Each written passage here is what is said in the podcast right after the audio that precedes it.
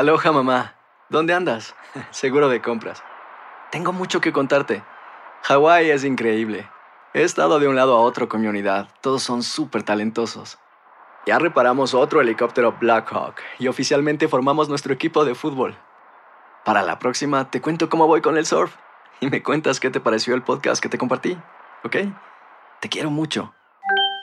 Be All You Can Be, visitando goarmy.com diagonal español. Boost Mobile tiene una gran oferta para que aproveches tu reembolso de impuestos al máximo y te mantengas conectado. Al cambiarte a Boost, recibe un 50% de descuento en tu primer mes de datos ilimitados. O, con un plan ilimitado de 40 dólares, llévate un Samsung Galaxy A15 5G por $39.99. Obtén los mejores teléfonos en las redes 5G más grandes del país. Con Boost Mobile, cambiarse es fácil. Solo visita boostmobile.com. Boost Mobile, sin miedo al éxito. Para clientes nuevos y solamente en línea, requiere AroPay. 50% de descuento en el primer mes requiere un plan de 25 dólares al mes. Aplican otras restricciones. Visita boostmobile.com para detalles. Si no sabes que el Spicy McCrispy tiene Spicy Pepper Sauce en el pan de arriba y en el pan de abajo, ¿qué sabes tú de la vida? Para, pa, pa, pa. Univisión Reporta es un podcast de euforia. Las autoridades mexicanas rescataron a un grupo de menores del campamento de la secta religiosa Lev Tajor este grupo de judíos ultraortodoxos llegó a asentarse al ejido Independencia en Tapachula tras haber estado una temporada en Guatemala y Canadá. El grupo tenía antecedentes de abuso en varios países. Leptajor, un grupo autodenominado purificador y devoto, tenía presencia en México desde hacía varios años. Esta secta ha sido señalada por maltratos y abusos a los niños. Pero el caso tomó un rumbo inesperado.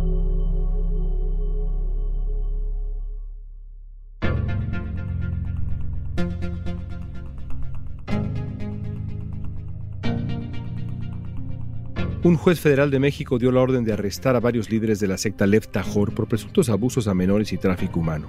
Cuatro mujeres y 15 niños y adolescentes que las autoridades rescataron del campamento de la secta en Chiapas fueron puestos bajo custodia del Estado. Pero no todo salió como se esperaba. Hoy vamos a reconstruir el caso de la secta Lev Tajor junto al periodista Elías Kamaji. Lev Tajor es un grupo que ha proliferado gracias a la explotación sexual infantil, porque ejerce una presión enorme sobre sus seguidores y los obliga a casarse incluso contra su voluntad. Hoy es jueves 20 de octubre, soy León Krause y esto es Univision Reporta.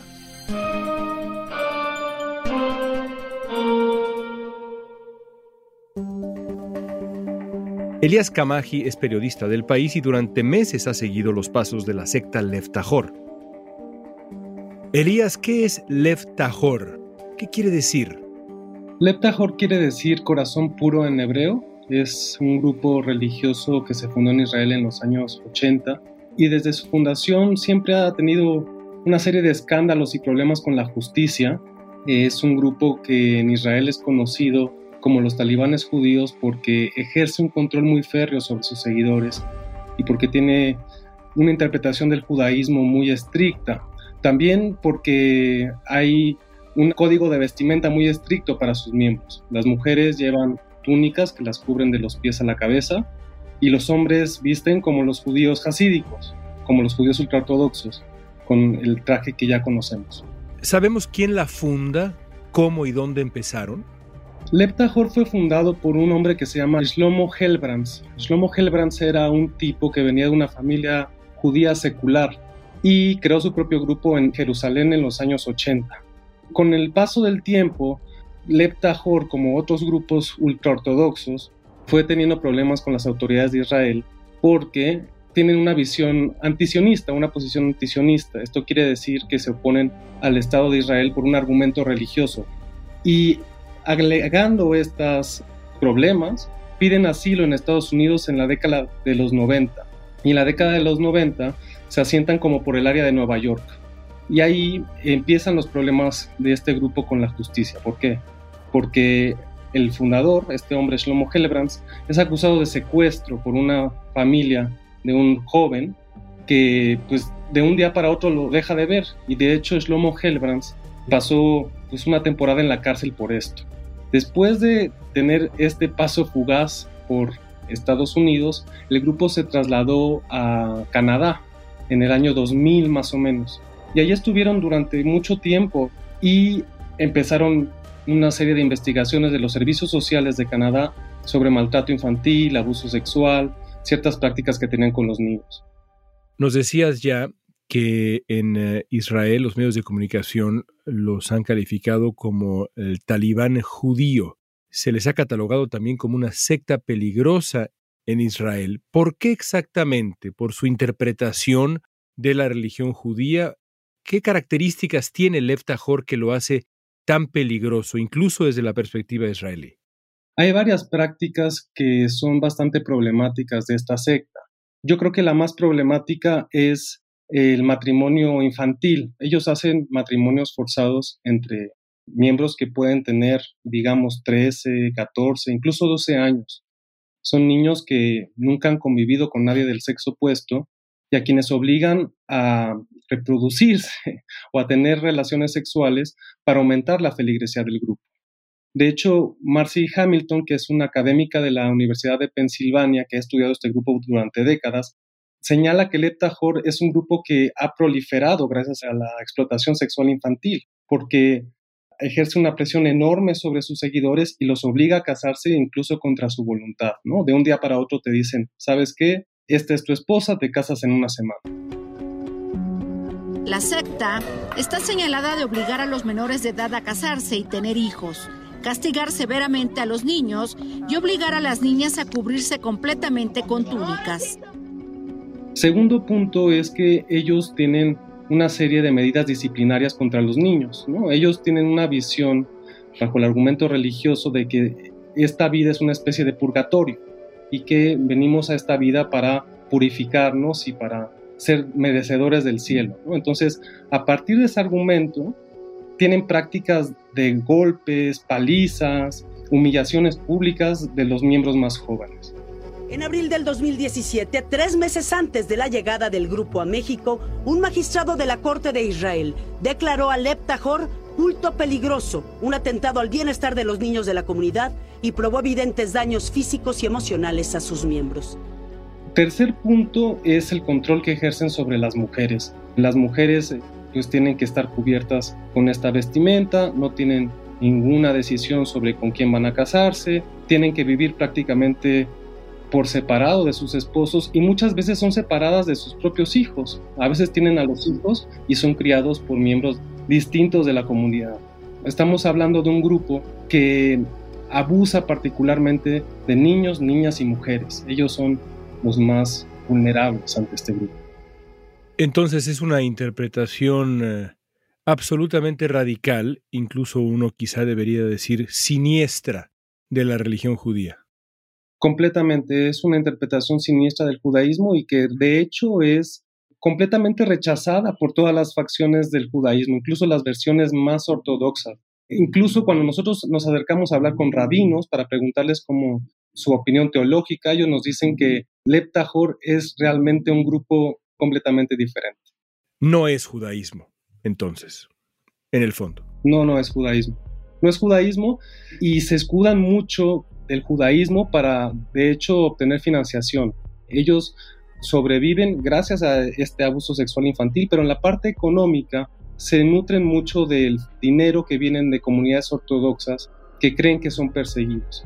Entonces, ¿qué es lo que hacen? El Leptajor también tiene una interpretación muy particular de la dieta kosher. No es dieta kosher en particular, sino que más bien es, por ejemplo, solo comen ciertas proteínas, solo consumen ciertos productos. Entonces, en los asentamientos donde se han establecido, los niños tienen condiciones muy precarias. Son tiendas de campaña muy improvisadas, piso de tierra, desnutrición. Entonces ellos toman fotografías de los niños que están en esas condiciones y dicen, miren, estos pobres niños judíos están en estas condiciones y necesitamos dinero para apoyarlos, necesitamos tu ayuda. Y en realidad, en vez de apoyar a estas víctimas, se quedan con ese dinero. Otro punto, volviendo rápidamente nada más a la parte de la interpretación religiosa, ellos, por ejemplo, se oponen a los medicamentos, a la atención médica profesional. Entonces, muchos miembros de la secta han muerto bajo padecimientos, digamos, comunes, ¿no? Que de repente aparecen así y no reciben una atención médica, dicen, bueno, nosotros te vamos a cuidar eh, espiritualmente y terminan muertos. Entonces es parte del historial de terror de este grupo religioso. Hace 10 años el periodista Shay Fogelman tuvo la oportunidad de pasar cinco días conviviendo con los miembros del Left y publicó su experiencia en el periódico israelí Haaretz. Su reportaje explicó que el requisito básico que exigen los líderes de esta secta a sus miembros es venerar y servir a Dios en todo momento con toda su alma y corazón. También contó que en el grupo no existen conceptos como tiempo libre o la búsqueda del desarrollo personal.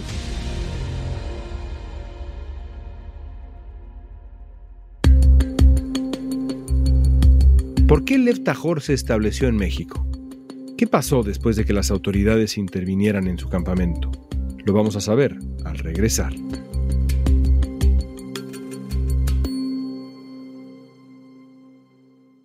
Boost Mobile tiene una gran oferta para que aproveches tu reembolso de impuestos al máximo y te mantengas conectado. Al cambiarte a Boost, recibe un 50% de descuento en tu primer mes de datos ilimitados. O, con un plan ilimitado de 40 dólares, llévate un Samsung Galaxy A15 5G por $39.99. Obtén los mejores teléfonos en las redes 5G más grandes del país. Con Boost Mobile, cambiarse es fácil. Solo visita boostmobile.com. Boost Mobile, sin miedo al éxito. Para clientes nuevos y solamente en línea, requiere AroPay. 50% de descuento en el primer mes requiere un plan de 25 dólares al mes. Aplican otras restricciones. Visita boostmobile para detalles. Si no sabes que el Spicy McCrispy tiene Spicy Pepper Sauce en el pan de arriba y en el pan de abajo, ¿qué sabes tú de la vida? Para, pa, pa, pa. En JCPenney tenemos infinidad de regalos para el Día de las Madres hasta el domingo. Ahorra hasta 40% en todo Liz Claiborne y vístela de pieza a cabeza con la última moda. Además, aprovecha las ofertas Yes Please, con diamantes y piedras preciosas a 25 dólares para miembros de JCPenney Rewards. ¿Aún no eres miembro? Inscríbete. Es fácil y gratis. Y regálale a mamá todo lo que se merece. JCPenney. Vale la pena. Ofertas válidas hasta el 12 de mayo en selección de estilos. Aplican otras exclusiones. Joyería se excluye de los cupones. Detalles en la tienda jcp.com. Hablamos con el periodista Elías Kamaji sobre la secta polémica llamada Lev Tajor. ¿Cuándo y cómo llegó eh, Lev Tajor a Guatemala y luego a México? ¿Cómo llegan a esta parte del mundo? Hablábamos antes de que estaban en Canadá y en 2013, 2014, las autoridades canadienses, los servicios sociales abrieron una investigación sobre el trato que le daban a los niños en la secta y fue un escándalo de proporciones enormes para las autoridades canadienses porque había un gran debate, porque los niños fueron separados de sus padres y fueron llevados a un sistema de acogida. Entonces fue todo muy aparatoso y se abrieron expedientes que duraron meses, un poco como lo que vimos en México en las últimas semanas, pero esto duró meses. Y entre que eran peras y eran manzanas, Lev Tahor utilizó maniobras legales e ilegales y se fue hacia Guatemala, buscando un poco huir de esas acusaciones. Y primero se asentó muy cerca de la capital y después se fue a una comunidad que se llama Oratorio, una comunidad en medio de la selva. Y allí estableció un campamento muy estrictamente vigilado con un cerco, pues un perímetro, digamos, con guardias de seguridad las 24 horas, cerrado. ¿Cuántas personas? Alrededor de 500 en ese entonces. Y hubo también redadas contra el grupo en Guatemala. Y hubo siempre el argumento que eran un grupo perseguido religiosamente. El mismo argumento que habían dado en Canadá y el mismo argumento que habían dado en Estados Unidos.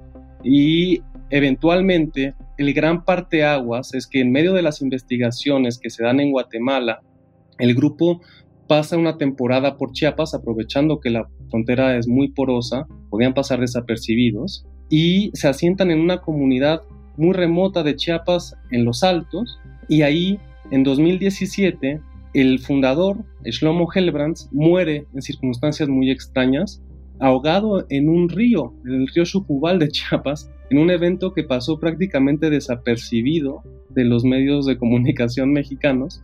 Y a partir de ahí, Nachman Helbrands, su hijo, asume el poder de la secta. Y para legitimar su liderazgo, adopta un control aún más férreo sobre sus seguidores. Entonces, el yugo de Nachman fue tan fuerte sobre sus seguidores que su propia hermana desertó y se llevó a sus hijos de regreso a Estados Unidos. En Estados Unidos, la mujer denunció que el trato del Leptajor en Guatemala se había vuelto extremo. Niños golpeados sin ropa, hacinados, encerrados en closets hasta por 10 días, castigados con hambre y trabajo físico. La hermana se lleva a sus hijos a una ciudad al norte del estado de Nueva York y eran dos niños, una niña de 14 años y un niño de 12. La niña de 14 años estaba casada con otro muchacho. Y entonces el nuevo líder de la secta explota y organiza una operación internacional León para recuperar a los niños. Entonces se van con disfraces, con pasaportes falsos, con burner phones, con teléfonos de prepago, con una serie de tácticas para evitar ser identificados y secuestran a los niños en, el estado de Nueva York. Cruzan a México por tierra y aparecen en San Miguel Tlaxpan, que es una comunidad de Texcoco aquí a las afueras de Ciudad de México. Para entonces el FBI y la Policía Federal entonces ya los tenía súper fichados y hacen una operación tipo SWAT para detener a estas personas y los detienen a punta de pistola y los extraditan a Estados Unidos. Todos los hoteles eran hoteles de tránsito, no eran hoteles residentes, incluso eh, cambiaban sus identidades, portaban diversas identidades, tenían una logística de, de cambio de identidad que no parecieron sospechosos. Los niños estaban tan asustados y tan confundidos y manipulados por los miembros de la secta que se escondieron en un closet y decenas de agentes no los encontraron. Los recuperaron días después en un motel de paso en Tenango del Aire, que es otra localidad que está aquí cerca de la Ciudad de México, y finalmente pudieron ser reunificados con su familia. Los dos niños rescatados en un hotel de carretera entre Tenango del Valle y Amecameca en el Estado de México, Shaim y Yante Teller, son nietos del fundador de esa facción extrema del judaísmo. Esto que te cuento es relevante porque de hecho los dos líderes de la secta, Nachman Helbrands y su mano derecha, Mayer Rosner, fueron condenados en Nueva York a 12 años por secuestro y otros delitos. Y porque a partir de ese secuestro en México, que muchos no recordaban, el grupo religioso empezó a hacer cosas rarísimas, aparecer en lugares tan remotos como el Kurdistán iraquí, como Moldavia, como Turquía, como Marruecos, y de hecho durante el secuestro de los niños en México, Leptajor entregó una solicitud de asilo al gobierno de Irán, a la embajada de Irán, prometiéndoles lealtad y sumisión eterna al líder supremo y buscando que los asilaran bajo el argumento de que eran antisionistas, ¿no? Y esa solicitud no prosperó, pero a partir de ahí el grupo ha estado, digamos, en una diáspora constante y también hay una causa abierta en Guatemala. Muchos de los miembros están detenidos en una cárcel que está cerca de la frontera con México y por eso reaparecen en Chiapas otra vez, porque buscaban estar cerca de esta gente que estaba detenida en la cárcel y poder cruzar hacia el campamento más grande que está en Guatemala. En la mañana del viernes 23 de septiembre, las autoridades mexicanas hicieron una redada en el campamento de Leftajor, en la selva, en Huistla. Llegaron así con los pistolas a la cama. Levántate, levántate, levántate, levántate. Te van. Ok, nosotros estaban así en shock. Detuvieron a 26 miembros de la secta, entre los que había mujeres, niños, adolescentes. También se llevaron a Menachem Mendel Alter y Joel Rosner, dos líderes que fueron acusados de tráfico de personas y abusos sexuales. En este operativo también fueron deportados dos menores de edad. Y después de esta travesía que nos describes, llega el capítulo final, o por lo menos hasta ahora el capítulo final, que es este asalto al recinto del Leptajor en Chiapas. ¿Qué autoridades estuvieron involucradas? Esta operación se planeó durante dos años. Son gente que salió de la secta, antiguos miembros del Mossad, el Servicio Secreto Israelí, ex policías, abogados, voluntarios, que siguen minuto a minuto dónde está el grupo, qué está haciendo, cuál es el trato que dan a los miembros de la secta. Y ellos hacen un dossier y lo entregan a las autoridades de México. No te puedo decir exactamente qué corporaciones participaron en el operativo, pero sí te puedo decir que fueron alrededor de 80 elementos, entre ellos una veintena de agentes que eran mujeres, porque estaban muy preocupados por el tema de el trato que se le deben de dar a los niños y a las mujeres. Finalmente, la operación tenía tres objetivos. Uno de esos objetivos era detener a los líderes de la secta que estaban con ese grupo en particular. El segundo objetivo era pues recuperar a los niños y a las mujeres que estaban ahí. Para eso estuvo personal de la embajada israelí para revisar justo su situación migratoria. Hay acusaciones también de tráfico de personas. No sabían si la situación migratoria era regular o irregular y agentes del Mossad que estaban asesorando la actuación de los agentes mexicanos, diciéndoles sobre todo qué se iban a encontrar, de qué se trataba este grupo, qué costumbres tienen, etc. Y el último objetivo era recuperar a un niño de tres años que era hijo de Israel Amir, un chico que tiene ahora 22 años, vive en Israel y que hace dos años y medio abandonó la secta, ¿no? Tuvo que dejar a su hijo y a partir de ahí no lo volvió a ver y inició una batalla legal para recuperar su custodia y ya le habían dado la razón.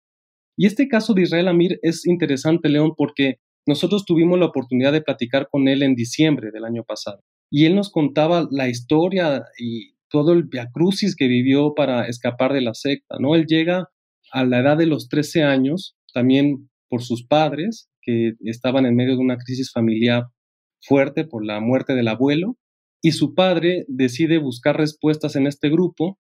Entonces, cuando él tenía 16 años, tres años después de unirse, lo obligan a casarse con otra chica de su misma edad, a la que nunca había visto y con la que tiene muchísimos problemas para tener intimidad. Recordemos que los judíos ultraortodoxos en general, además del Leptajor, los legítimos, digamos, viven completamente separados de los miembros del sexo opuesto y durante dos años la secta lo estuvo presionando una y otra vez para que tuviera hijos. Finalmente tiene a este niño y a los seis meses decide escapar. La secta se entera y le dice que si él se iba, perdía todo contacto con su hijo.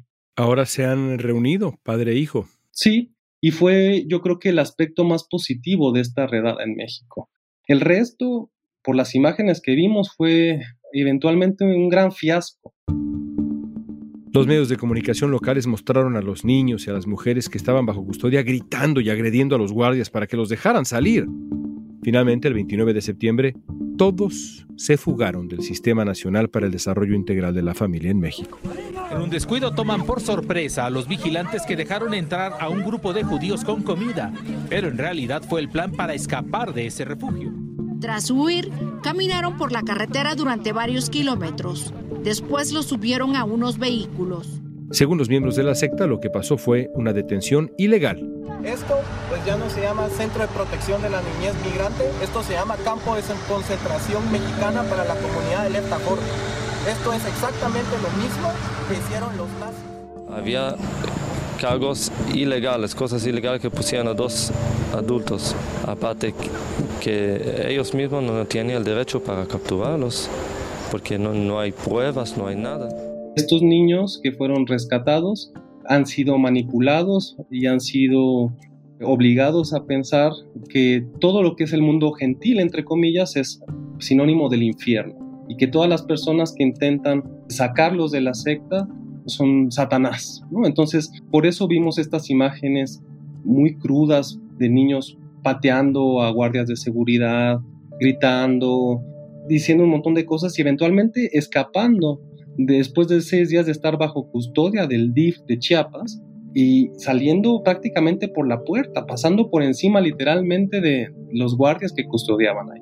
Y menos de 24 horas después, y ya con esto cierro, los líderes de la secta consiguen salir por orden de un juez después de ser acusados de violación, de secuestro, por falta de pruebas. Y en la declaración de su abogada fue 100% absueltos. ¿no? Entonces, al final esta operación fue el último gran golpe a Leptajor, pero deja un sabor agridulce, ¿no? Porque por un lado se recupera a este chico de tres años, pero por otro todo sale mal, ¿no? Y todo se desbarata en las instancias de impartición de justicia de México, ¿no? Y eso es algo en lo que tenemos que reflexionar como mexicanos. En ese sentido, Lev Tajor escogió el mejor país para su causa, un país en donde la impunidad reina. Déjame terminar preguntándote lo siguiente. ¿Qué sigue para esta secta, para este grupo? ¿Se sabe hacia dónde piensan caminar ahora?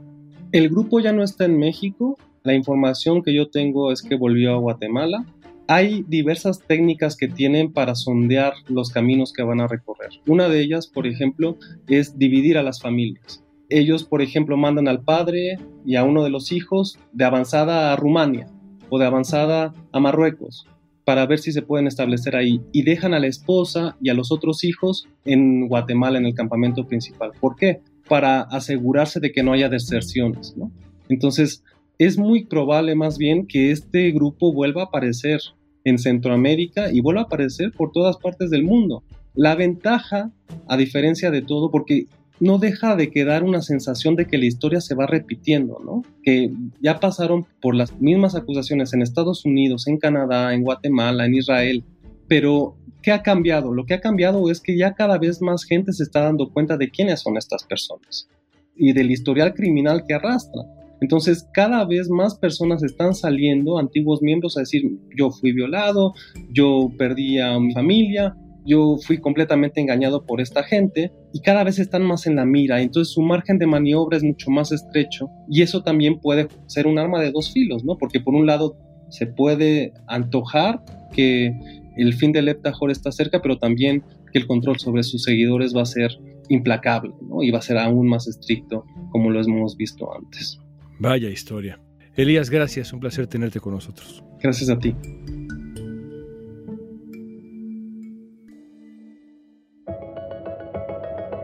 Miembros del Left Tahor declararon al noticiero N+, que sus derechos humanos fueron violentados, negaron las acusaciones de abusos y dijeron que eran víctimas de una persecución religiosa por culpa del gobierno de Israel. Después del escape del albergue en Huistla, los miembros de la secta fueron vistos por última vez rumbo a la frontera de Guatemala. La fuga del albergue y la liberación de los dos líderes de Leftajor pusieron fin al esfuerzo de dos años de investigaciones de las autoridades.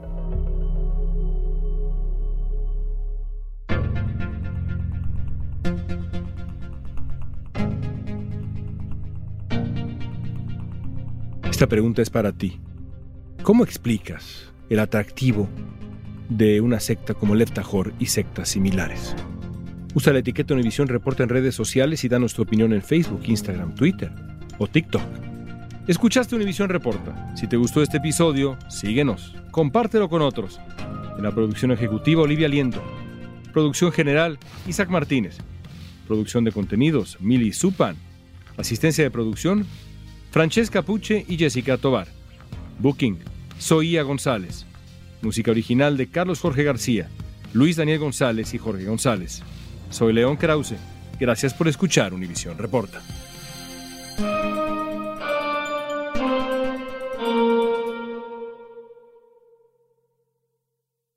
Boost Mobile tiene una gran oferta para que aproveches tu reembolso de impuestos al máximo y te mantengas conectado. Al cambiarte a Boost, recibe un 50% de descuento en tu primer mes de datos ilimitados. O, con un plan ilimitado de 40 dólares, llévate un Samsung Galaxy A15 5G por $39.99. Obtén los mejores teléfonos en las redes 5G más grandes del país. Con Boost Mobile, cambiarse es fácil. Solo visita boostmobile.com. Boost Mobile, sin miedo al éxito. Para clientes nuevos y solamente en línea, requiere AroPay. 50% de descuento en el primer mes requiere un plan de 25 dólares al mes. Aplican otras restricciones. Visita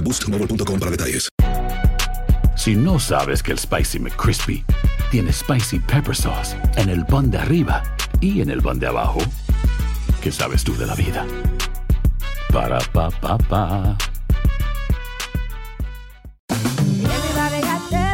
JCPenney tenemos infinidad de regalos para el Día de las Madres hasta el domingo. Ahorra hasta 40% en todo Liz Claiborne y vístela de pies a cabeza con la última moda. Además, aprovecha las ofertas Yes Please, con diamantes y piedras preciosas a 25 dólares para miembros de JCPenney Rewards. ¿Aún no eres miembro? Inscríbete. Es fácil y gratis. Y regálale a mamá todo lo que se merece. JCPenney. Vale la pena. Ofertas válidas hasta el 12 de mayo en selección de estilos. Aplican otras exclusiones. Joyerías excluye de los cupones. Detalles en la tienda jcp.com.